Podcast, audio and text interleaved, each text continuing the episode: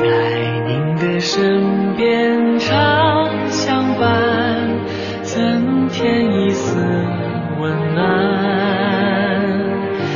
每时每刻每个地方，金色好时光。中央人民广播电台老年之声。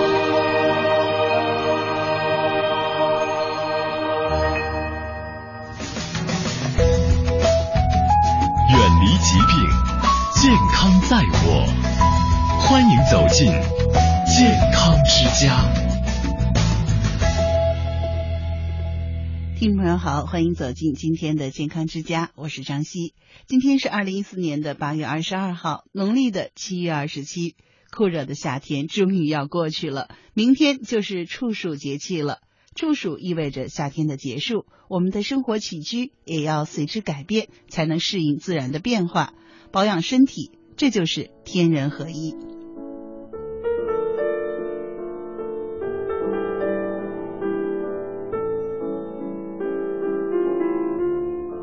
对呀、很多老年朋友都觉得“天人合一”这个词儿好玄啊，好神秘啊。其实啊，真的一点儿都不玄。我们随着自然的变化，调整自己的生活起居，这就是天人合一。从今天开始呢，西子就跟您说一说处暑节气以后天人合一的养生方式。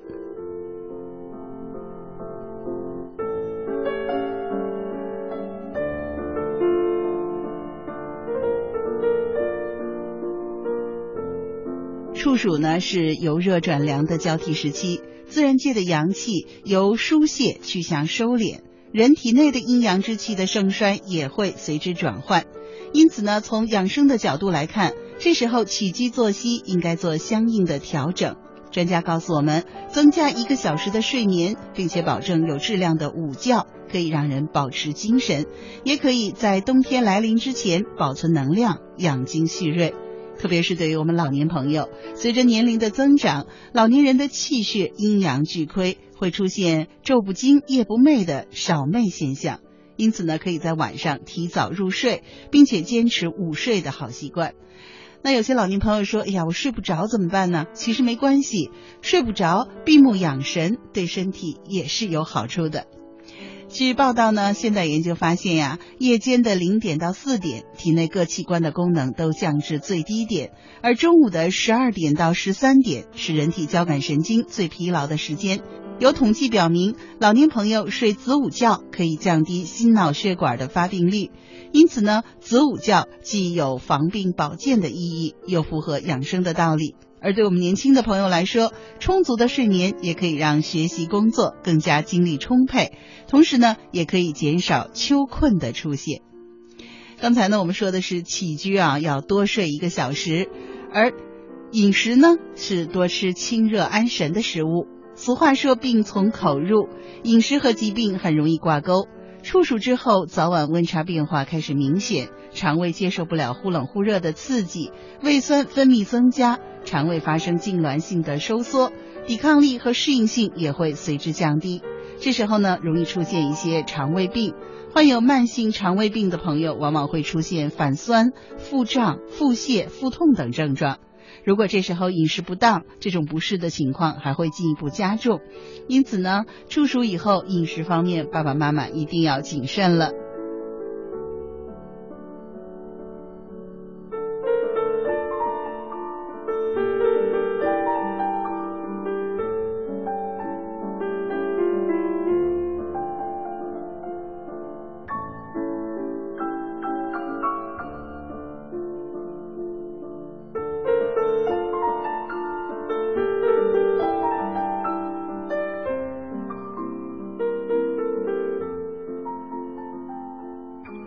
养生的角度来看呢，处暑节气适宜进食清热安神的食物，比如银耳、百合、莲子、蜂蜜，还有黄鱼、干贝、海蜇、海带、芹菜、菠菜、糯米、芝麻、豆类以及奶类。当然了，这些食物呢，一次也不要吃的太多，最好是少吃多餐。另外呢，随着气候渐渐的变得干燥，身体里的肺经当值。这时候啊，一定要多吃一些滋阴润燥的食物，来防止燥邪损伤我们的肺。比如说梨呀、冰糖啊、银耳啊、沙参、鸭子等等养阴生津的食物，或者呢，也可以适当的补充黄芪、党参、甲鱼等益气保健的食物。当然了，多吃蔬果也可以起到生津润燥、消热通便的功效，能够补充人体的津液。这个季节啊，西子特别提醒我们收音机前的爸爸妈妈，一定要少吃或者不吃煎炸的食物了，因为煎炸的食物会加重秋燥的症状。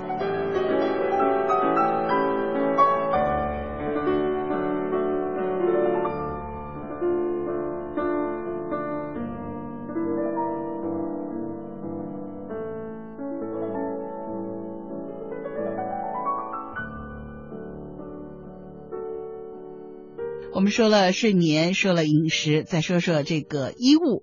俗话说春捂秋冻啊，现在呢虽然是处暑，那么在早晚呢也会有点凉，但是呢，西子提醒您还是不要急着添加衣物，因为呢这是让我们体温呢在秋天的时候不要太高，这样呢是有利于收敛阳气的。因为啊我们的热是往外走的时候，必然有寒交换进去。当然了，也不是说您一定要冻着啊，夜里外出还是要增加衣物的。睡觉的时候也一定要盖上被子，这样呢来保护我们的阳气。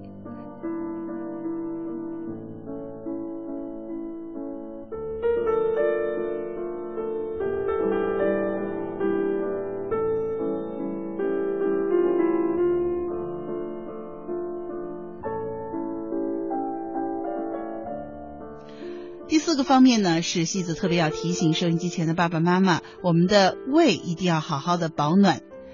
天凉了，夜寝关好窗户，腹部呢要盖上薄被子。在秋天啊，特别注意胃部的保暖，来防止秋风流通，使脾胃受凉。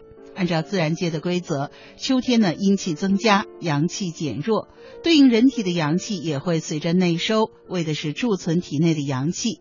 然而，随着天气转凉，很多人也会有懒洋洋的疲劳感，早上赖床不想起来，白天呢不爱动换，这也是人们常说的“春困秋乏夏打盹”当中所谓的秋乏。正因为这样啊，西子刚才已经跟您说了，一定要保证充足的睡眠，改掉夏季晚睡的习惯，争取啊在十点之前入睡，最好呢是比夏天多增加一个小时的睡眠，并且一定要保证早睡早起。另外呢，适当的午睡也是可以化解秋乏的。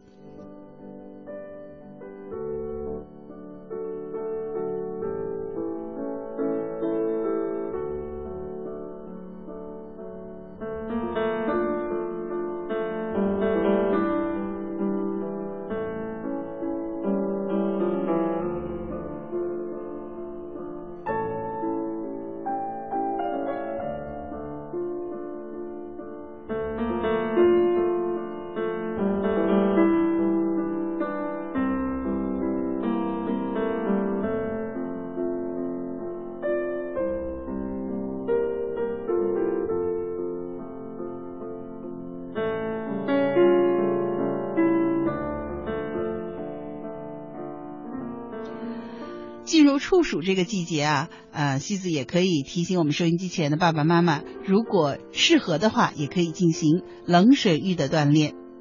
其实无论哪个季节，坚持运动是没有错的。入秋之后的锻炼呢，好处在于在逐渐降低温度的环境当中，经过一定时间的锻炼，可以促进我们身体的物质代谢，增加产热，提高对低温的适应能力。当然了，不同的季节，运动的类型和强度也应该有所调整。秋季的运动呢，可以选择快走、登山、打球等等。对于我们收音机前的爸爸妈妈来说呢，运动的标准啊就是不累，做一些既可以促进血液循环、增加新陈代谢，又可以使我们老年朋友一天都保持良好精气神的运动。体育运动的时间适合选在早上和晚上。啊，早上不要太早啊，一般来说太阳出来以后就可以了。中午呢，因为室外的天气还很炎热，因此呢，还是要避免在中午这个时段进行户外的活动。冷水浴，如果有些老年朋友呢想通过冷水浴来强身健体的话，那么这个时候呢就要开始了，因为秋天天气会气温会逐渐降低，人体对寒冷和冷水呢也要逐渐适应。这时候一直坚持，到了深秋或者冬季洗冷水浴也不会感觉太冷。冷水浴呢一定要循序渐进，包括洗浴部位是由局部到全身。水温呢，也是由高到低，以及洗浴的时间要由短到长。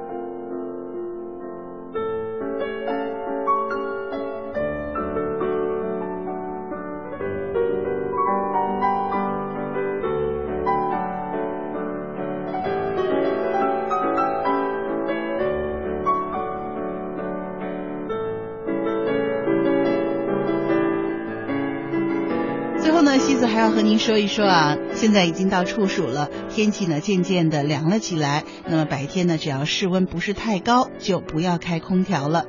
秋季养生的注意事项呢，有一点就是一定要尽量多开窗，让我们的空气流动起来，让秋杀之气荡涤暑期热潮留在房内的湿浊之气。室内呢，可以养一些植物，比如盆栽的柑橘、吊兰、斑马叶橡皮树、文竹等绿色植物，可以调节室内的空气，增加含氧量。而绿萝这类叶大而且吸水的植物，也是可以养在房间里的，让空气呢可以保持在一个最佳的湿度状态。而客厅呢，可以养一些像啊常春藤、无花果、猪笼草等观叶植物。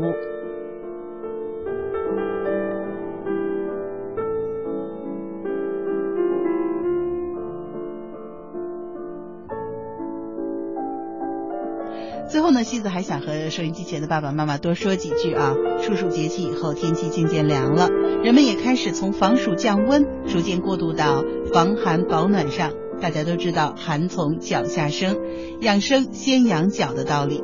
但是呢，可能您没有注意到啊，其实肚脐也是非常容易受寒的一个部位。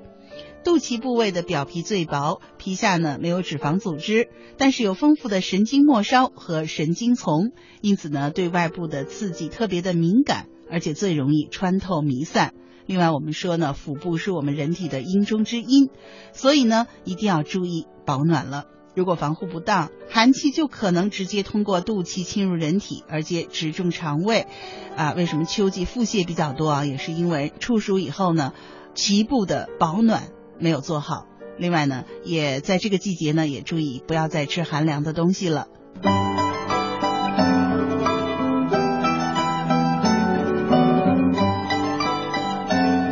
什么是平衡？平衡就是阴阳的互相依存和互相制约，哪一方太过或不及，都会失去平衡。怎么会伤元气？失去平衡就是在伤元气。经常处于平衡的状态，元气就会保持得好，人就衰老的慢。我是慧慧，祝爷爷奶奶百病不生，青春永驻。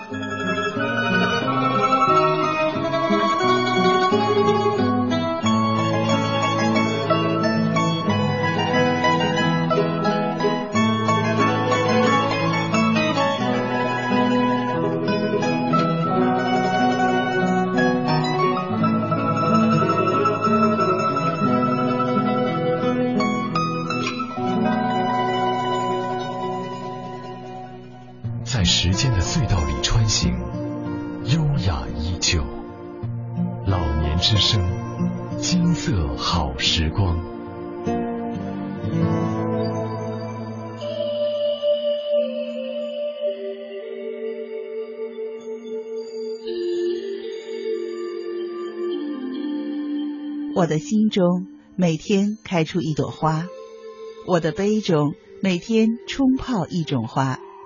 我的晚年生活不仅拥有健康和快乐，而且拥有芬芳。和美丽，唯有花这个原料，它给人的一种感官是最特殊的。像眼睛看到了以后，它就很漂亮；鼻子闻花，每一个花都有它的特殊的香味儿。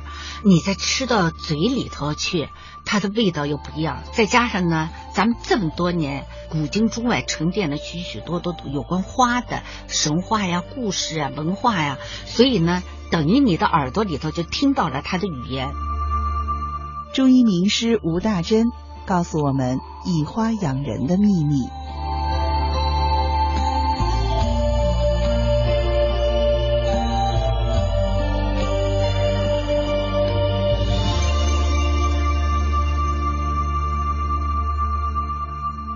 听众朋友，您正在收听的是中央人民广播电台老年之声的健康之家。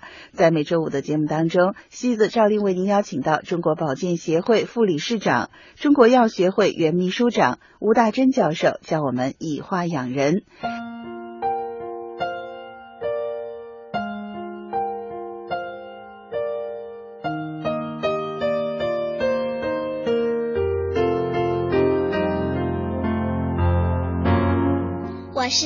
花，我性温，味辛，微甘，有理气止痛、辟秽和中的功效。宋代诗人姜夔在诗中赞美我说：“他年我若羞花时，也作人间第一香。”北京的爷爷奶奶最爱我了。您常喝的茉莉花茶，不光帮您理气解郁，还能清新口气呢。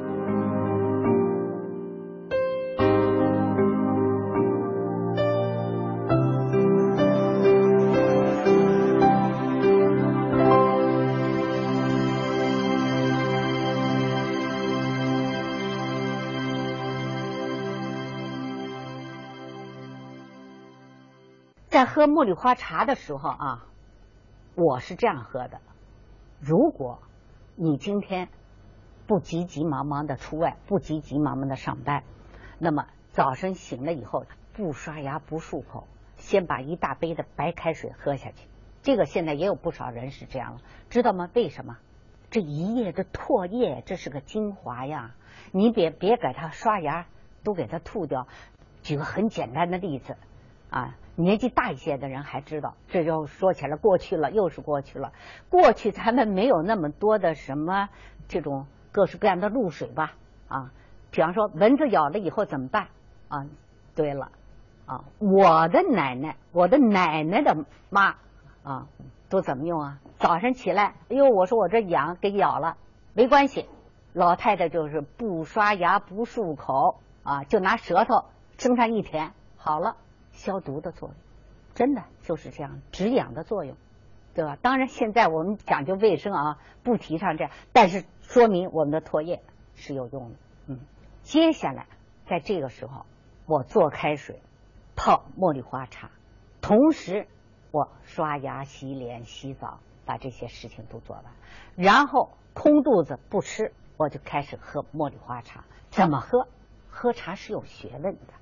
品茶，品茶，品字怎么写？三个口啊，不是一口咕嘟喝下去啊。品，一个口分成三小口，给它慢慢的喝下去，叫着上品品茶，极品品花，这才喝出滋味来，才喝出它的香味来，才喝出它的健康来。当然，我也很讲究这个器具，玻璃杯，透明的。你看着这种茉莉花茶，在这个透明的这个这个玻璃杯里头飘散着，绽开来，白的白，绿的绿，很好看。倒在你的玻璃杯里头，一小口一小口的喝。我是怎么喝？量别大，别咽下去，然后把嘴张开来，轻轻的往里头拿嘴吸一口气。你感觉这个茉莉花茶水在你的舌面上滚动，别呛着自己，别咕嘟一下子喝下去，然后闭上嘴，让你的鼻子呼气。第二次你再张开嘴，不茶叶茶水还在你的嘴里头吗？你再轻轻的拿嘴再吸一口气，让你的茶水在你的口腔里头滚动，然后把这个茶水送下去。中国文化吧，为什么叫着拿茶水？我们给它送下去，而不是喝下去。送是讲究的什么？客客气气的，慢慢的迎来送往，非常有礼貌的，非常恭敬的，慢慢的给它喝下去。这时候你就感觉到茉莉花茶水在你的舌面，在你的口腔，在你的嗓子里头是慢慢的滚动。好了。你的什么口舌生疮了，你的什么口腔糜烂了，你的什么嗓子疼了，慢慢的都可以好。清热解毒啊！喝的时候空腹喝呀，我同时一边喝一边做着腹部的按摩，顺时针一百圈，逆时针一百圈。喝完按摩完这个两百圈以后，怎么样？都想上卫生间了，大便小便一排而空。只要把这个浊这个毒啊排空了以后，你想这一天你的精神会萎靡不振吗？你一定感觉到非常的清新啊！啊，这就是我讲到的，一直排浊排毒的，就是在这儿。不单这个原料、方法、心情和你使用的各种措施，把这种综合的措施。当然，现在年轻人说，我可没这时间，三百六十五天啊，我都忙得很啊，要么不忙了，我就得睡到中午十二点或者两三点，那我就没有办法。那么这就讲到的茉莉花茶。喝法。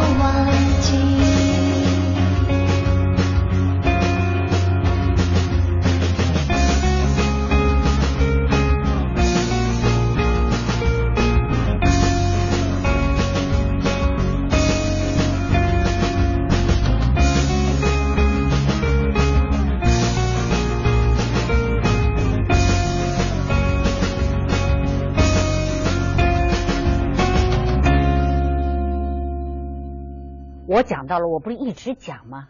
人的口气、体气是和我们的新陈代谢是息息相关的啊。怎么办？通过茉莉花茶，同时我再配上一些东西，就可以改善我们的体气，改善我们的口气。比如说，你是因为胃热，经常熬夜，经常吃鸡鸭鱼肉，经常吃烧烤，吃水煮鱼。啊，舌苔厚厚的，大便干干的，啊，嘴里臭臭的。那么在这时候是什么呢？放上生熟山楂各十克，熬水喝，最后把山楂一块吃下去。如果男性抽烟，哎呀，我就是戒不掉啊！我过去抽五包，现在我已经是抽三包了，已经好得多了啊！一张嘴，除了这个烟的味道之外，口气也很臭，舌苔厚厚的，生而至于黑黑的，经常有点咳嗽，经常有点痰，痰是黄黄的，这叫什么？肺热呀？怎么办？鱼腥草十克，这个大家也很熟悉啊，也叫做泽尔草啊。我们凉拌着吃，炒着吃，煲汤煲粥啊，做馅儿都可以清肺热。老年人，我们老年人有时候很痛苦啊。老年人一抱孙子，孙子说：“哟，奶奶，您这是不是俩礼拜没洗澡了？怎么身上这么味儿啊？”哎，我们老年人经常没有啊，我一天最少每天都洗澡啊，为了要欢迎你的到来，我这。一天洗两次，早晚各一次。我身上怎么有味儿？有，为什么？老年人老了，我们的新陈代谢慢慢衰老，我们的新陈代谢即使我们体检没有什么太大的毛病，但是我们的浊和毒，所以老年人你们不信，你们闻闻看。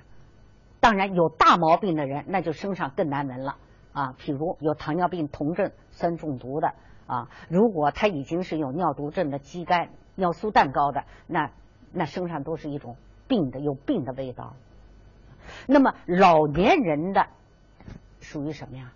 往往是阴虚了。这种老年人，你看口干舌燥，舌苔光光的生出来，没有什么舌头光光的，没有什么舌苔。我是指的没有什么大毛病。这时候怎么办？有一个叫做耳环石斛，是石斛里头的好的一种养阴生津。药房药店都有卖的啊，现在有的那个茶叶店里头也有，一块熬可以起到这样的作用。这种方法都是同时不仅仅解渴呀，我一直讲喝水不仅仅是解渴，是补充水分，在补充水分的时候，同时通过我们许许多多的养生保健的方法来调理我们自己的新陈代谢。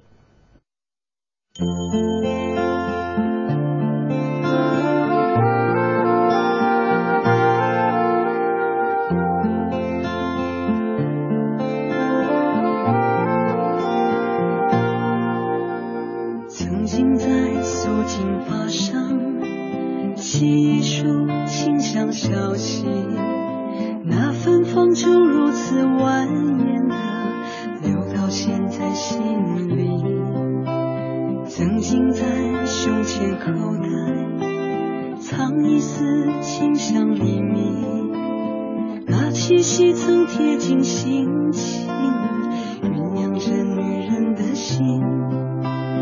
为了绽放。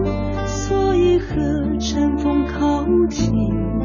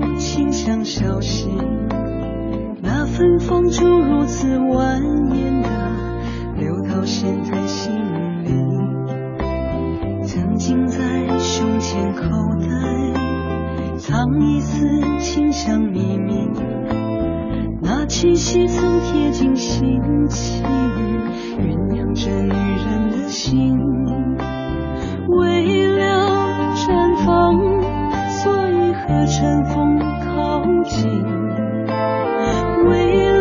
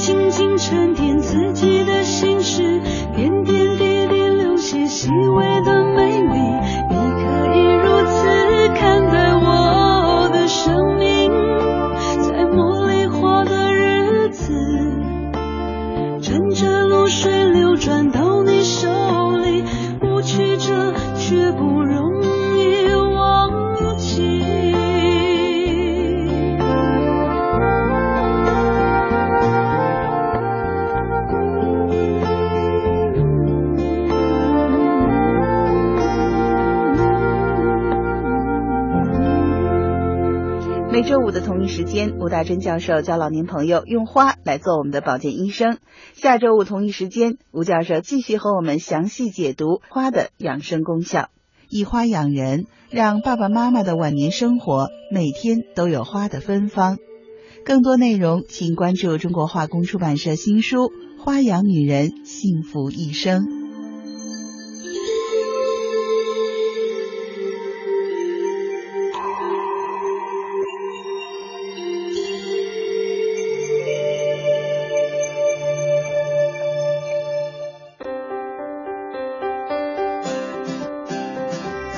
中央人民广播电台、中国乡村之声、老年之声联合举办“记忆乡愁”系列活动，从即日起面向全国征集作品。作品题材为诗歌、散文、记叙文，字数在两千字以内，可描写家乡风情、乡间文化、儿时记忆，记录抒发对家乡的眷恋、变化的失落、发展的期待等种种情感和故事。截稿时间：二零一四年九月二十日。来稿请寄北京市复兴门外大街二号中央人民广播电台社教节目中心策划部收，邮政编码幺零零八六六，或者发送电子邮件到乡愁全拼 at cnr 点 cn。来稿请留下联系方式。本次活动将设一二三等奖、优秀奖和组织奖，并颁发奖金和证书。详情请见央广网三农频道。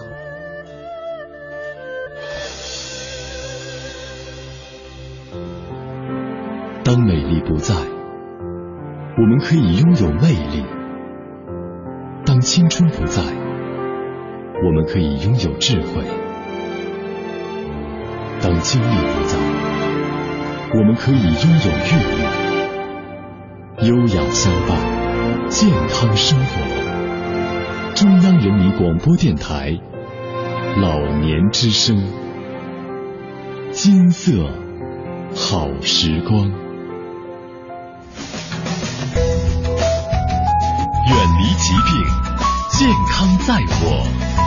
欢迎走进健康之家。听众朋友，您正在收听的是中央人民广播电台老年之声的健康之家，我是张希，欢迎回到我们今天的固定栏目《养生经典·黄帝内经》。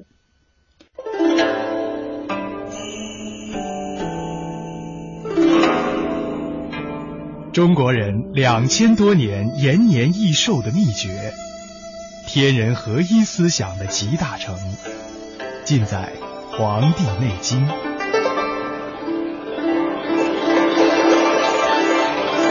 老年之声养生经典，张希伴您读医学典籍《黄帝内经》。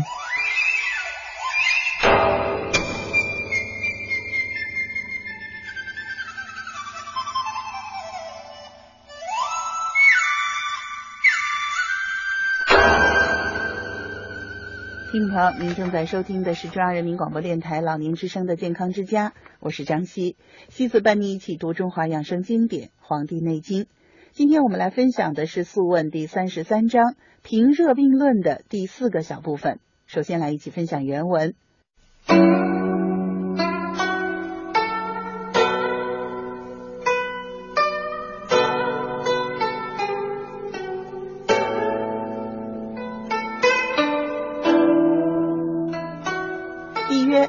病甚风者，面复然旁痈，言于害，可刺否？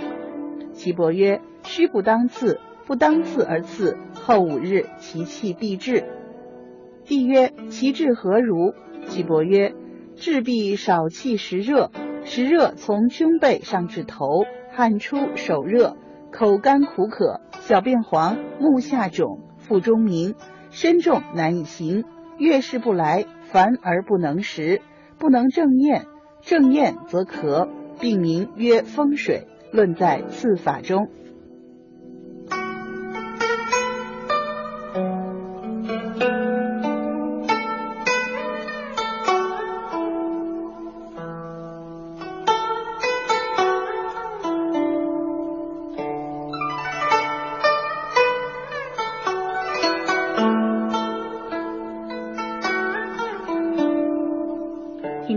正在收听的是中央人民广播电台老年之声的健康之家，妻子伴您读养生经典《黄帝内经》。今天我们一起分享的是《素问·平热病论》第三十三章的第四个小部分。在这一段当中呢，皇帝说有患肾风的病人，面部、足背浮肿，目下拥起，像卧蚕一般，言语也感到不便。像这样的病人，可以针刺吗？岐伯说：“虚症不能用针刺法，如果已经用了针刺，那么五天后病的邪气必然会传至于肾，而病情加重。”皇帝说：“病起来了会怎么样呢？”岐伯说：“如果病起来了，一定会感到气短，时时发热，从胸背上到头部，汗出，手热，多渴，小便色黄，眼脸浮肿，腹中鸣响，身体沉重。”行动困难，如果病在妇女，月经就会停止，胸闷，不能吃东西，不能仰卧，仰卧呢就咳嗽的非常厉害。这种病呢叫做风水，在刺法篇里有详细的论述。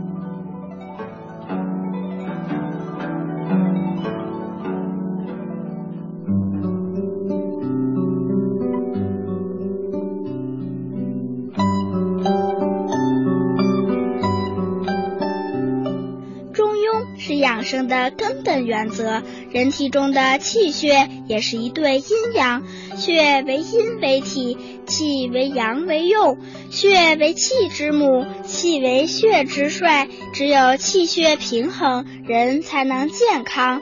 我是和和，祝爷爷奶奶气血平衡，百病不生。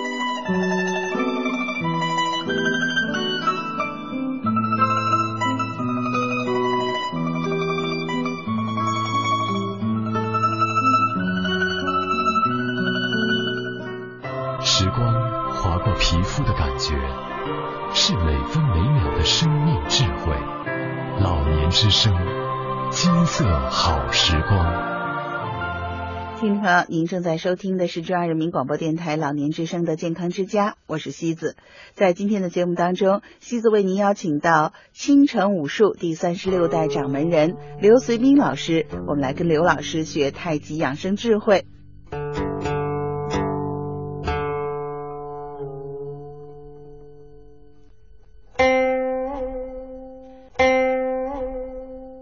让玄妙精深的青城太极成为寻常百姓的健身方法。师傅蒋新平道长活了一百一十一岁，他生前给我留了一句话，就身中自有长生药，何须天涯海角寻。那么他就讲，其实是我们人体自身有长生的动力。青城派第三十六代掌门人刘随斌老师走进健康之家，传授太极养生。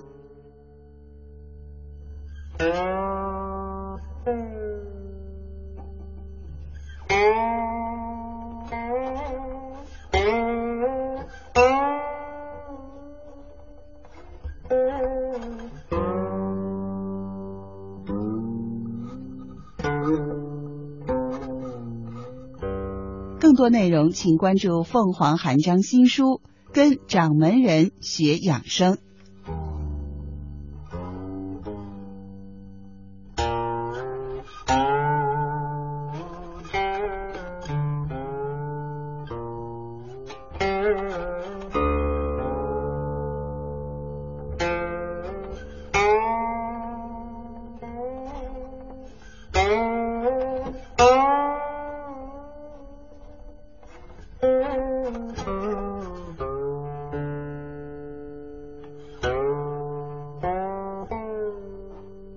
定读过金庸的小说啊，也一定知道神秘莫测的青城派武术。现实当中，青城武术本身就是一个博大精深的流派。在我们之前的节目当中啊，大家也听到了，或许呢，青城武术没有出那么多武林高手，但是大量的事实证明，青城武术在养生方面是有非常大的功效的。那么，第三十六代掌门人刘遂斌老师花了二十年的心血。把青城玄门太极的精华浓缩在六式当中，不光简单易学，我们普通人只要两分钟就可以打上一遍，可以让我们都市人随时随地的养生保健。现在我就要讲到这个青城太极。那么如果说我们单纯讲健身思维，那中国所有的门派都有。如果我们说太极是不是健身的功能更强一些？那中国还有三十多种太极拳。那么我觉得我们青城派在中国的武术门派里面，它有什么特别的优势呢？我觉得第一个优势就是长寿。我们可能出的武林高手或者出的冠军不一定比其他人太多，但是长寿老人最多。看到了，就是一百三十六岁的范长者。那么解放后，我们还去世了一个道士，叫李成功道长，活了一百二十八岁。那么去年。我另外一个师傅去世，蒋信平道长活了一百一十一岁。他在世的时候是我们中国道教协会确认的年龄最大的道士。第二届中国长寿文化节的时候，请我安排表演，我就安排了六名从六十岁到九十八岁的老拳师去打拳，而且我跟他们讲了，不用打青城太极，就打你们平时刚猛的那一套拳。我在介绍的时候我就讲。这个道家讲的这个寿为五福之首，他认为人类有五种幸福，排第一的就是寿命。如果这个寿命不在了，那么你后面的幸福都不在。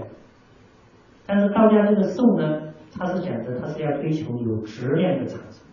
比如说，如果一个人他虽然说活了九十多岁才去世，但是他可能七十岁就躺到轮椅上去了，就瘫痪了。那么其实他这个在过户的二十多年，他的这个寿命是质量是不够的。那么我们青城派的这些老拳师，从六十岁到九十八岁，他都还可以打拳，就说明他的生活质量是可以自理的。那么这些俗家的这些老拳师，因为大部分在解放前做过国民党军警显赫的教官甚至将军，所以他们解放后基本上都被判刑管制，甚至打瘫痪。但是最后这些人大部分都活到了九十岁到一百零三岁。所以这个我觉得长寿是我们形成派的优势。那么中另外一个，他们说是这个可能是不是个案？我说不是。中国虽然有一百二十九个武术门派，但是中国只有十大长寿之乡，青城山逐渐也就是其中之一。师傅生前跟我留的话，第一句话叫“身中自有长生药”，第二句话叫“何须天涯海角去”。那么我们现在的人，他很多都去追求外在的东西。那么我们中国的有些企业家。他也想身体好，想永葆青春，那怎么办呢？到韩国、到瑞士去打羊胎素、打干细胞。结果呢，瑞士的这些武术爱好者每年跑到青城山来跟我打太极。我后来问他们，我说你们是不是韩国的也有？我说你们打不打干细胞啊？羊胎素不来。我是不是没钱啊？有钱。为什么呢？他们不相信那个可以让他永葆青春，他们更相信中国的太极拳可以让他们永葆青春。我的师傅就讲，身中自有长生药，就说你人体长生的动力，其实在身体的内部，不是外面哪一个人，不是外面的哪一个人或者哪一个物，不需要到天涯海角去追寻，实际上就是你要去反观自身，养护自己的生命。那么青城太极呢和常规的太极拳呢，有一些比较明明显的区别，比如说我们刚才讲的虚灵顶颈，这个就是常规的太极拳，它要求的一个规则，比如说虚灵顶颈、沉肩坠肘、松腰松胯、呼吸自然、一手丹田。但是呢，在我们的青春太极里面会出现抬头埋头、抬手抬肩的动作。其实我们做说有这个动作，其实不是否定现在的这些太极拳，而是我们认为虚灵顶颈和沉肩坠肘是女人练功时候最好的一个状态。但是如果说你已经生病了，已经有肩周炎，已经有颈椎病了，你这两个动作一定做不好，因为你的肩颈的肌肉已经粘连了。那么虚灵顶颈也好，沉肩坠肘也好，最终的目的是要让你身体放松。但是你现在肩颈的肌肉已经粘连的时候，你这个肌肉是放松的，或者放松要花很长的时间。顺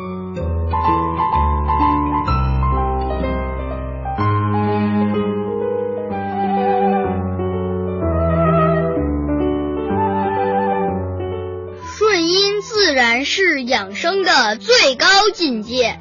人如何才能发现自己是否顺其自然了呢？其实这太简单不过了。你有病了，你不舒服了，你不自在了，那就是你违背自然了。要做到顺外面大自然的自然，还要顺自己内在命运的自然，这二者是不可或缺的。我是小鱼，祝爷爷奶奶心安体健，心情舒畅。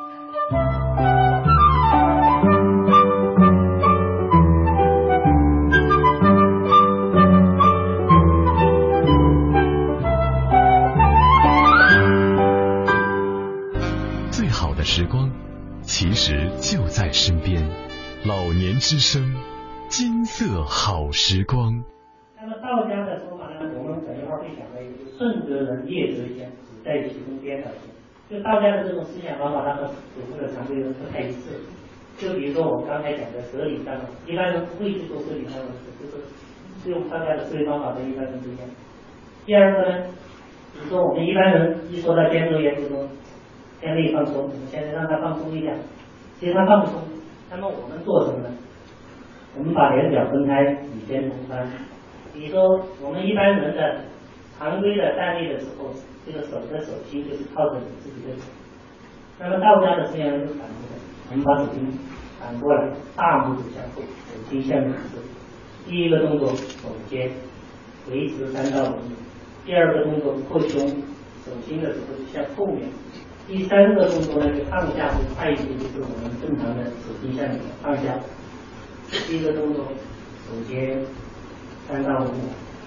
第二个动作扩胸，三到五秒。第三个动作放下。现在我们试一下，就是前两个动作就是都是让你的肌肉紧张，那么这个时候呢，你慢慢就是吸气，用鼻子吸气进去。第三个动作呢，让你放松的时候，你就叹气。好，就这样。好，我们试一下。耸肩吸气，扩胸，带吸，叹气。好，再来。耸肩吸气，扩胸，带吸，叹气。好，大家是不是觉得肩就放松了？为什么出现这种情况呢？就是这个道家的思想是反的，跟常规的人呼吸方法是想的方法不一样。常规人就说你紧张了，你放松了，实在放松不了。那么我们道家就讲了，你放松不了嘛，你紧张嘛，我就让你先紧张，再紧张，紧张来你受不了的时候，我不要你放松，你自己就会放松。这个就是道家的其中一个思想。那么我们就刚才就出现了，其实我们刚才说的第一个动作出现了抬头埋头，第二个动作出现了抬肘抬肩。但是大家可以看一下，这个是耸肩，耸肩这个时候是刚好就违反违反了这个承肩对格。第二个扩胸就更违反了。但是当我们放下来的时候，就是一个沉肩对格。那么轻沉太极呢？我觉得它还有几个法宝，跟其他太极，我觉得是有明确区别的。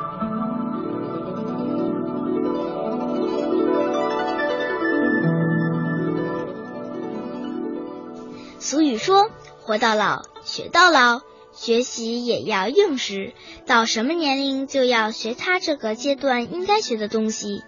小时候应该学德，学孝道，接着学识字断句，再往下。学如何做事，到青年学如何优生优育，家庭幸福；到了中年学习养生之道，到了老年学放下心态，安享晚年。我是涵涵，祝爷爷奶奶心情愉快，安享幸福。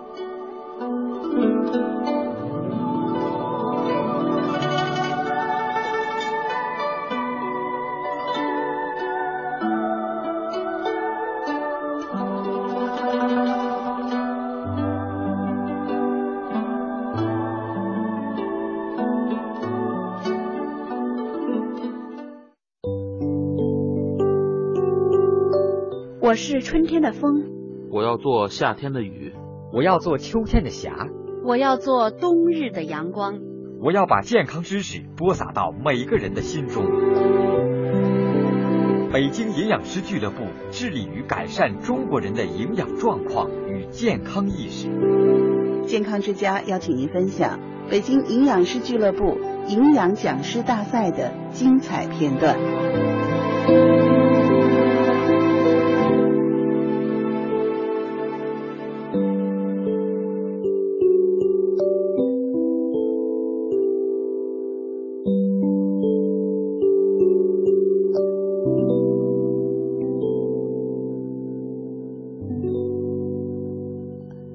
妈妈的健康加油！健康之家邀请您分享北京营养师俱乐部营养讲师大赛的精彩片段。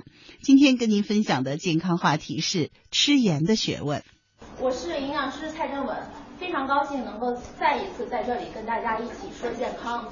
那说到饮食，在咱们平时的饮食习惯中，咸味儿是咱们食物中一个最基本的一个味道。那这个咸味儿主要就是来自于食盐。没错，今天咱们就讲盐。那讲到这个盐呢，大家可能会说，我们平时盐吃的会多一些呀。现在我们的国情，很多人这个盐的摄入量是超标的。那今天啊，咱们不但要讲盐，咱们讲的是限盐。咱们今天的主要内容就是限盐。但是说到这个限盐，大家很容易理解，因为盐摄入过量会对我们身体造成一定的伤害。但是限盐并不是很容易做到，所以说今天几个限盐的小妙招推荐给大家。摄入盐过量呀，会对人体造成一定的伤害，一定的危害。那我就要问一下大家，大家知道如果盐摄入过量，对我们人体会造成怎样的伤害吗？高血压对吧？对，对，高血压是跟这个盐摄入过量是有是有这个直接的关系的。所以说咱们要限盐。那既然要限制这个盐，那咱们盐的一个摄入量，摄入到一个摄入量的问题，每天这个盐要摄入多少克最好呢？不超过六克，不超过六克，六克或者六克以下，对吧？那但是大家想一下，六克的一个盐量会不会太少了？所以说，为什么说刚才说限盐比较困难，就是因为这一点。因为六克来六克的盐，相对于我们来说，真的是非常非常少了。这个食物基本上嗯没有什么太多的味道。这也是为什么刚才说限盐比较难的一点。那说到这儿呀，我就突然想到一句话。叫做革命尚未成功，同志仍需努力，对吧？因为咱们这个限盐不是一每不是一天限制在六克以下，而是要每天都要限制在六克以下，对吗？对。所以说咱们这个跟盐来抗争的这个日子是比较长的，所以说咱们要做好打一场持久战的一个准备。那为了大家更好的打这一场持久战，咱们就要做好一个充足的准备。不但需要有这个比较优良的兵器，同时呢，咱们也需要一个精湛的策略。当然了，呃，人在江湖飘嘛，咱们还需要修炼一门门这样专业的一些技能。同时啊，还有一些注意事项。听众朋友，您正在收听的是中央人民广播电台老年之声健康之家。您有什么意见、建议和要求，欢迎您告诉我们。林燕和张希一定会倾尽全力为您服务。我们的通讯地址是北京复兴门外大街二号中央人民广播电台老年之声健康之家，邮政编码是一零零八六六。我们的邮箱是健康之家四个字的汉语拼音第一个字母，也就是勾 k z 勾，后面加上小老鼠 at cnr 点 cn，c 是弯月亮的 c，n 是小门洞。R 是一个人站在那儿向您招手呢，合起来就是勾 k z 勾 at c n r 点 c n。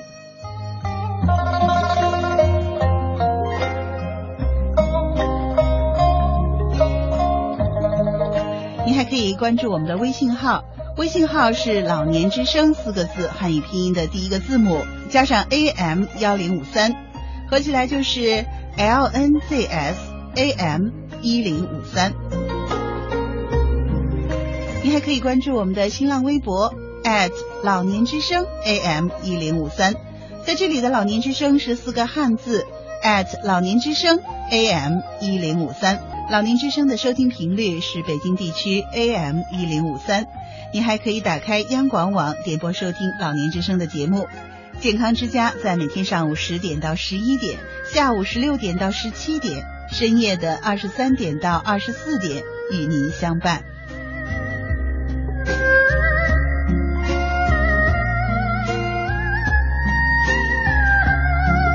好了，收音机前的听众朋友，今天的节目到这里就要和您说再见了。西子代表编辑林燕，感谢您的收听。明天同一时间，同一频率，健康之家和您不见不散。